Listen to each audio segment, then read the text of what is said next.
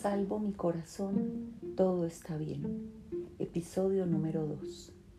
La fuerza normal del corazón y la medida más importante de su funcionamiento es la FE, que nada tiene que ver con la fe de los creyentes, sino que es la fricción de eyección, es decir, el porcentaje de sangre que se expulsa en cada contracción, o lo que es lo mismo, el volumen que queda de sangre en el ventrículo izquierdo inmediatamente después de la sístole. Esta FE entonces, y Luis siempre decía, jocosamente, que él tenía un problema de fe, es la que nos indica qué tan sano está nuestro corazón.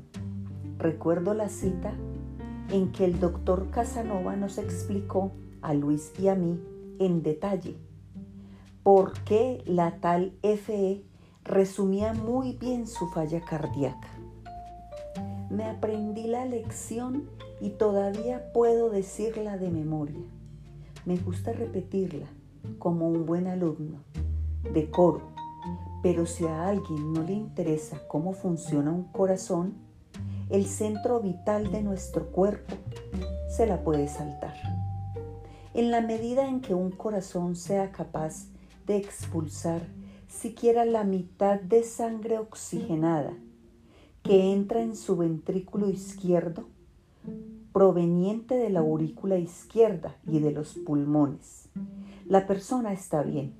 Una persona sana, en general, expulsa dos tercios de ese volumen poco más o menos, o un 66%. Si al ventrículo izquierdo le entran 100 centímetros cúbicos de sangre oxigenada al relajarse, cuando el corazón se contrae o hace la sístole, debe ser capaz de enviar al cuerpo 60 centímetros cúbicos de esa sangre, es decir, el 60% de lo que le entró. Un buen corazón humano bombea en cada sístole 70 mililitros, un poco más de 4 litros por minuto, con 60 pulsaciones y en 60 segundos. Casi toda la sangre que tenemos en el cuerpo ha pasado ya a través del corazón y se ha oxigenado en los pulmones. Quizás el problema de Córdoba tenía que ver con su tamaño o, mejor, con su peso, tal vez con una hipertensión no resuelta y muy probablemente con alguna condición heredada. El caso es que en los tiempos en que Isasa lo auscultó por casualidad, él no estaba expulsando el 60% de la sangre que recibía en su ventrículo izquierdo, sino tal vez el 45% o algo así. Años después, cuando al fin resolvió consultar después de la alarma del coágulo, su fracción de eyección solo llegaba al 40%. Y al pasar más tiempo, cuando empieza esta historia y Luis entró a vivir en la casa de Laureles, lo que le quedaba de FE era apenas un 20%.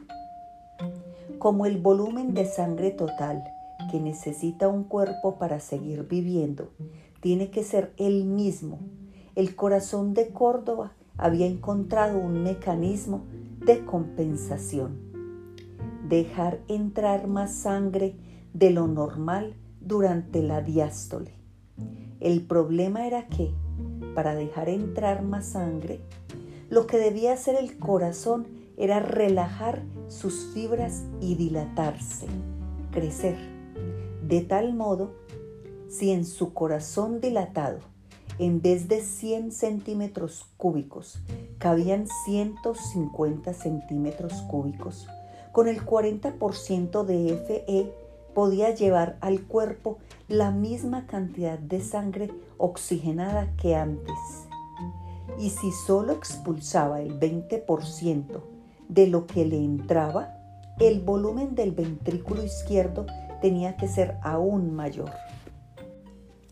Cualquier cosa que uno escriba sobre el corazón se vuelve imagen y metáfora. Todo lo anterior, que en términos médicos se llama cardiopatía dilatada, puede decirse también en palabras corrientes, aunque no tan técnicas y precisas como las de arriba, y con el agravante de que van a sonar sentimentales. Luis tenía muy grande el corazón, pero al revés de lo que suele significar la expresión, un corazón grande no anuncia nada bueno. Por mucho que Cervantes haya dicho que el que tiene mayor corazón es dotado de mayor valentía del que tiene pequeño. En realidad no es así. Un corazón grande es el prólogo de la falla cardíaca, pues significa que día tras día sus músculos sufren más, crecen, se deben esforzar, se endurecen, pierden elasticidad para conseguir llevar a cabo su función. Unos 25 kilos antes de que se descubriera su falla cardíaca, Córdoba había encontrado una forma de vivir que, sin alejarlo del sacerdocio, no lo apartara tampoco de las tres cosas que más le apasionaban. Él creía, además, que apoyándose en sus gustos y pasiones, podía ejercer a su manera lo que en una comunidad cotidiana se nos exigía como curas, es decir, el apostolado cristiano.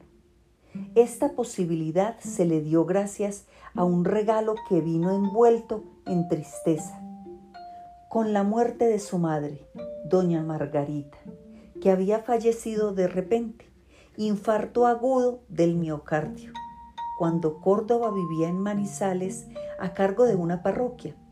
El padre de Luis, al morir su esposa, anunció en tono tan triste como irrebatible que no volvería a pisar la casa donde habían vivido 40 años, la misma donde habían criado a sus tres hijos, que le traía tan buenas remembranzas de la vida con ella y por lo tanto ahora tanta tristeza por su ausencia.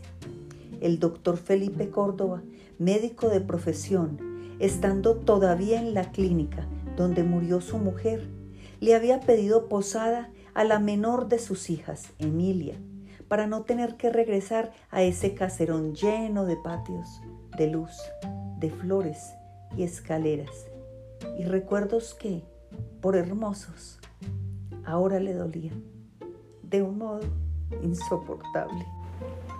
No había querido ir siquiera a empacar la ropa ni a escoger los objetos personales que se quería llevar. Emilia, casada con un publicista acaudalado, Alfonso Arias, tenía siete hijos y una casa grande. A suegro y yerno los unía una amistad sustentada, ante todo por sus comunes opiniones políticas, ya que ambos eran miembros activos del directorio conservador. Y aunque a Emilia y a su marido no les quedaba ningún cuarto libre en la casona del poblado, resolvieron que había un espacio que no se usaba nunca, la sala buena, la de las visitas importantes, que se mantenía cerrada casi todo el año Bastó sacar los muebles siempre cubiertos por sábanas viejas, descolgar los paisajes bucólicos de marcos dorados y desterrar los inútiles adornos de porcelana para convertir aquel lugar en dormitorio, la cama, una cama de una sola plaza, pues su padre no quería volver a dormir en el lecho conyugal, además de otros muebles los recuperó Emilia de la casa de Villa con San Juan, a donde fue sin su padre, seguida por un pequeño camión de trasteos en el que amontonó unas cuantas cajas, un escaparate, la cómoda matrimonial el escritorio, la silla y los viejos libros de medicina que su padre ya no leía, pero que seguían siendo el testimonio de una vida dedicada a curar a los enfermos. Muerta la madre, la casona de Villa con San Juan, abandonada por el padre, quedaba vacía y a disposición de lo que Córdoba quisiera hacer con ella. Lina, la mayor de las hermanas, había muerto años antes, prematuramente, la misma semana en que Luis se ordenaba y decía su primera misa en Alemania. Emilia no tenía ningún interés en esa casa vieja y achacosa, situada en un sector pasado de moda del centro de Medellín, que se empezaba ya a degradar en el mismo camión de mudanzas, como herencia de la madre muerta, se había llevado también la vajilla de porcelana bohemia, las bandejas y los cubiertos de plata y uno que otro espejo u oscuro cachivache como muestra de que la familia llevaba más de un siglo sin pasar trabajos. El cascarón de la casa con el resto de enseres se lo cedía a su hermano cura, sin hacer sumas ni restas, como herencia de la madre, para poder vivir su apostolado como lo empezaba a entender para no tener que darle cuenta de todas sus acciones a ningún reverendo Padre Superior, para poder preservar las escasas libertades que la ordenación y el sacerdocio le habían dejado. Córdoba resolvió entonces convertir la casa de su infancia, el caserón de Villa con San Juan, en una residencia donde pudieran vivir y convivir unos cuantos curas seminaristas y misioneros cordalianos. No demasiados en realidad, porque la casa era grande, pero tenía pocos cuartos.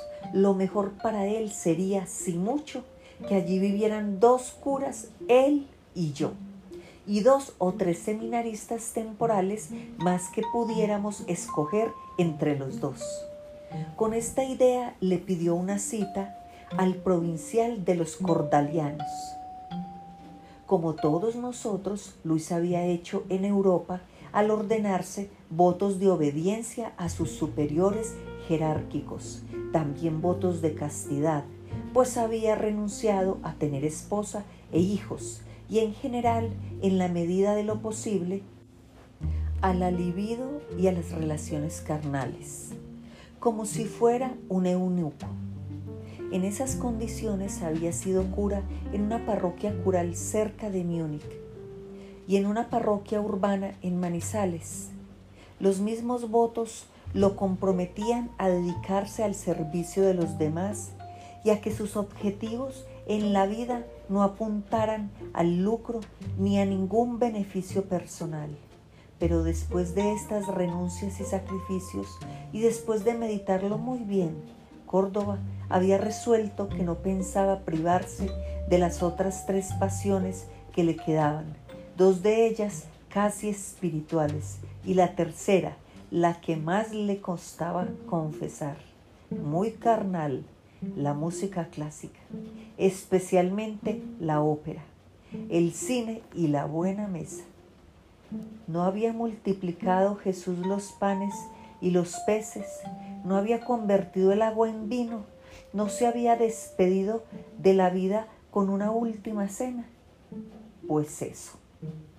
El fundador de nuestra comunidad, el beato Ángel María Corda, era un convencido de que había muchas maneras de ejercer el apostolado cristiano y con unas viejas cartas de corda en la mano Córdoba se presentó, muy compuesto y recién peluqueado, ante el provincial de los cordalianos de Medellín, el padre Hoyos, que para no estar solo se hacía acompañar de su secretario, un curita hipócrita y obsecuente cuyo nombre no quiero recordar los argumentos que les expuso eran ingeniosos, casi incontestables.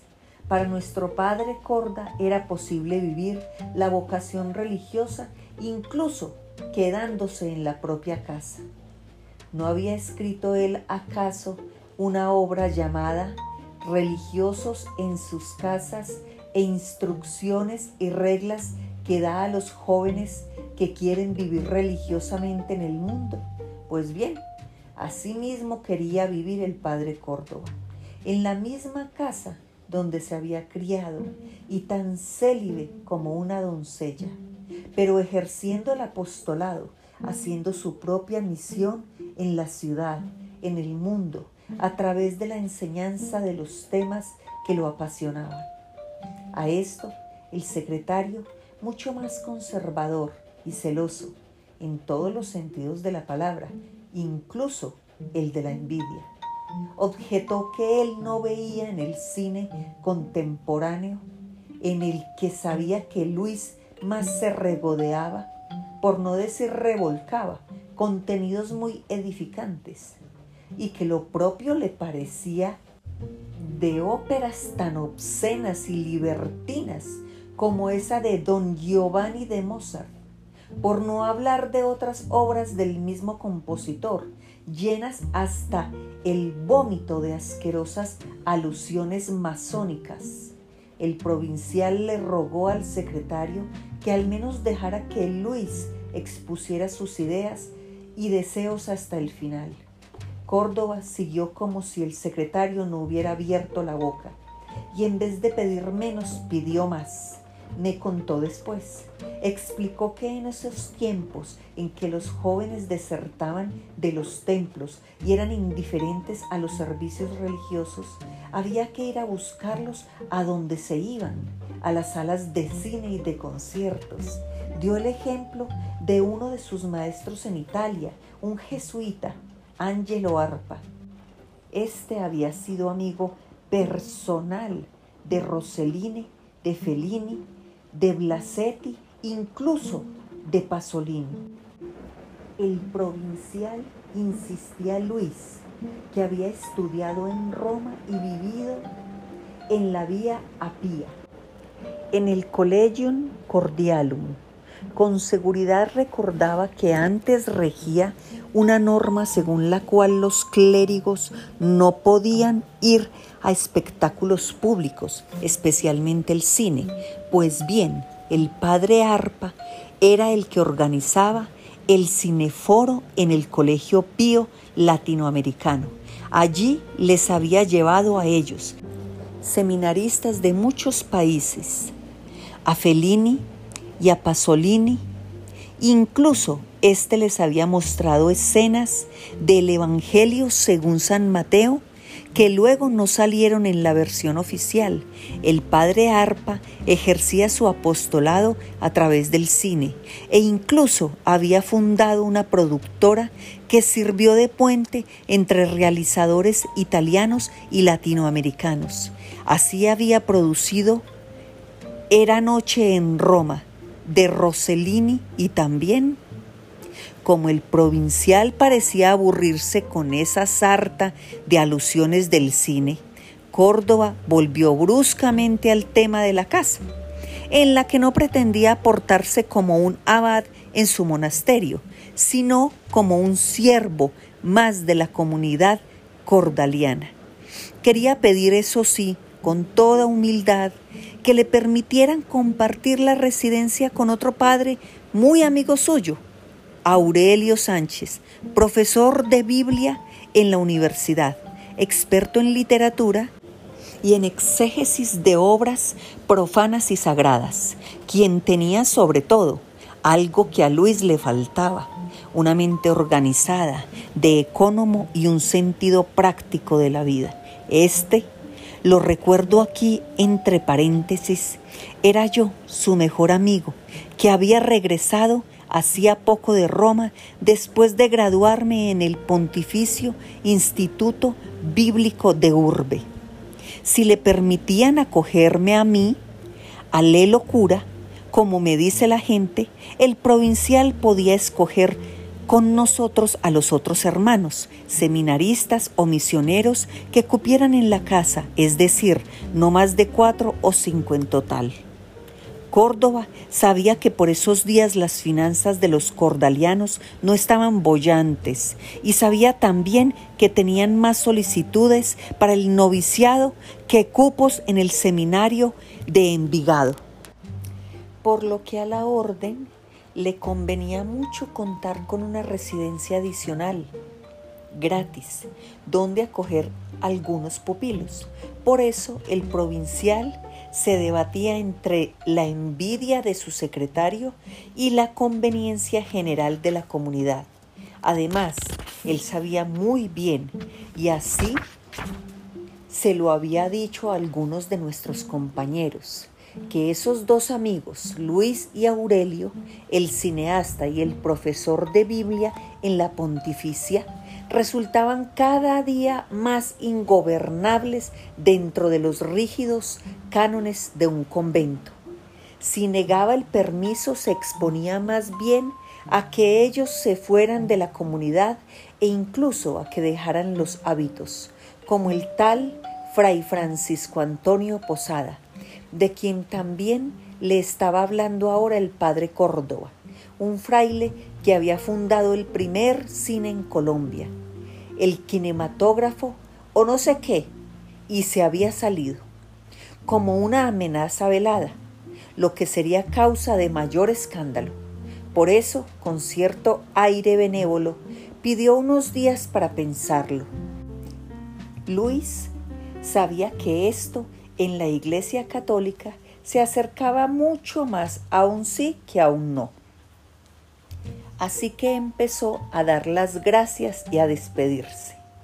Quiso añadir o pedir algo más, una última cosita, cuando ya se levantaba de la silla, que en uno de los cuartos del servicio pudiera vivir una joven estudiante de comunicación social, huérfana y sin recursos, que ya ejercía como asistente, secretaria y factotum tanto de Aurelio como suya Ángela María Chica. Esto al secretario le pareció ya el colmo y su cara se congestionó tanto que parecía que fuera a explotar como un neumático inflado más allá de su capacidad de resistencia. Sin poder contenerse, se levantó de su asiento y dijo, con una voz que le salía aguda de la garganta, cargada de indignación. Así como existe el celibato eclesiástico, existe también la obligación de ponerse en condiciones de respetarlo. Todos los estatutos sinodales prohíben a los clérigos cohabitar con mujeres de edad inferior a 40 años. Díganos, Luis, ¿cuántos años tiene este angelito de nombre Angelita. 23, padre, pero es como una sobrina o una prima para nosotros y por esta condición no debería dar lugar a sospechas. Si da lugar a sospechas o no, eso lo debe definir el ordinario y no usted. Su sola insistencia ya hace pensar en una relación concubinaria con la tal Angelita. El provincial se limitó a sonreír y a hacer un gesto despectivo con la mano mientras decía una frase suficientemente ambigua. No creo que un provincial deba ocuparse incluso de los asuntos menudos de la servidumbre en cualquiera de las residencias. Eso lo dejaría a su conciencia, padre Córdoba, en caso de que apruebe este embeleco suyo de vivir en casa propia. Y se levantó él también para estrecharle la mano, dándole la espalda al secretario. Qué rojo como un tomate y paralizado de ira, siguió de pie, tieso, de nalgas fruncidas y como si una goma muy pegajosa hubiera fijado sus zapatos al suelo se vivían los tiempos de apertura mental del Concilio Vaticano II. El mismo Padre Hoyos, como provincial, había asistido y participado activamente en la segunda conferencia de obispos del Consejo Episcopal Latinoamericano, CELAM, en Medellín, en agosto y septiembre de 1968 famosa por defender algunas tesis en las cuales la Iglesia Católica se comprometía a emprender métodos de educación y evangelización mucho más libres y abiertos a las manifestaciones culturales y sociales del mundo contemporáneo. Córdoba, que conocía bien los documentos de esa conferencia que había tenido lugar en su ciudad algunos años antes, se apoyaba también en citas de aquella que le daban la razón y que había consignado en los papeles que acompañaban su solicitud verbal. El apostolado no había que hacerlo siempre con el catecismo y las homilías dominicales. La vida cristiana se podía vivir y enseñar mostrando una película, ayudando a oír y a entender una sinfonía de Mozart, un oratorio de Bach, una ópera de Verdi, o una película de Romer. Días después, el padre provincial citó a Córdoba para aceptar la solicitud y las condiciones puestas por Luis. Podíamos hacer la prueba por un par de años, a ver cómo nos iba. Debíamos llevar una contabilidad y un registro estricto de los gastos. Todo lo que sobrara de nuestros sueldos se devolvería a la comunidad provincial. Además le recomendó tener mucha prudencia, mucho recato, mesura y en todo cuanto hiciéramos. Recuerda muy bien esto, Luis, sin escándalos. La iglesia compadece e incluso ama al pecador, pero abomina el pecado y sobre todo detesta el escándalo. Que sea como quieres, pero eso sí, te repito, sin escándalos. A lo cual Córdoba había respondido con una sonrisa infantil, muy abierta y feliz, y una reverencia tan pronunciada que parecía que se estuviera despidiendo del mismísimo Pablo VI, el papa de aquel momento, a quien había tenido el privilegio de conocer en Roma y de besarle la mano. Se había doblado tanto, me contó, que el botón de los pantalones saltó por el aire y fue a dar a los pies de la silla del secretario, que por fortuna no estaba presente. El provincial, comedido y discreto, fingió no haber visto el pequeño incidente, pero se despidió con un apunte indirecto. Ojalá en la nueva casa comieras un poco menos, Luis. Contra gula, templanza. Te convendría mucho bajar de peso. El gordo, cogiéndose los pantalones con la mano para que no se le cayeran, le prometió que haría todo lo posible por adelgazar. Ya una vez, en plena misa, al arrodillarse durante la elevación, había tenido el mismo accidente. Se le había saltado el botón y se le habían caído los pantalones, afortunadamente debajo de la sotana, pero aquella vez no pudo moverse de su sitio y tuvo que terminar la Eucaristía en una quietud incómoda, con los pantalones enrollados en los tobillos. Apenas al finalizar la ceremonia se los había podido subir, haciendo contorsiones con la ayuda risueña del sacristán. En la casa de Villa con San Juan, si no me equivoco, vivimos los años más felices de nuestra vida. Yo madrugaba a celebrar misa en el convento de las adoratrices de las cuales habíamos sido nombrados ambos capellanes. Más tarde iba a la Universidad Pontificia a dar mis cursos de Biblia. Córdoba a veces confesaba que una que otra monja de las hermanitas de la Anunciación de vez en cuando casaba a una pareja de amigos que se lo pedían o bautizaba algún recién nacido, pero en realidad, más que de los oficios de presbítero, por los que, si mucho, juntaba alguna limosna, vivía de sus talleres y de sus pasiones más mundanas, el cine de todas las épocas y la música clásica. Especialmente la ópera de Mozart y la italiana. Donizetti, Verdi, Bellini. Teníamos una casa fresca, luminosa y limpia, adornada con todo aquello que nos gustaba.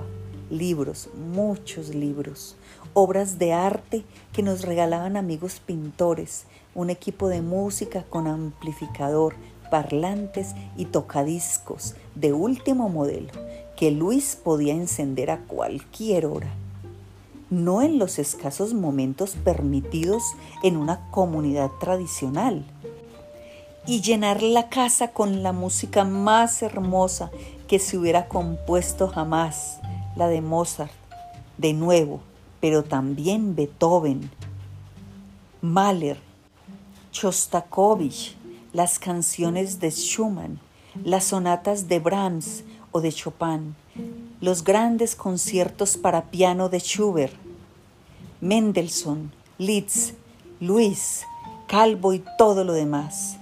Luis era muy buen amigo de los directores del Instituto Goethe y del Centro Colombo Americano. Heinrich von Berenger y Paul Bardewell, y ambos le ofrecían sus aulas para que diera cursos bien remunerados de óperas o sinfonías de Mozart, de cantatas de Bach, de historia del cine alemán o del mejor Hollywood, John Ford, Joseph Mankiewicz, Billy Wilder, Alfred Hitchcock, o del italiano de la posguerra, o de lo que a él se le fuera ocurriendo año tras año. Llegó a tener también un programa de radio en la emisora cultural de la Cámara de Comercio.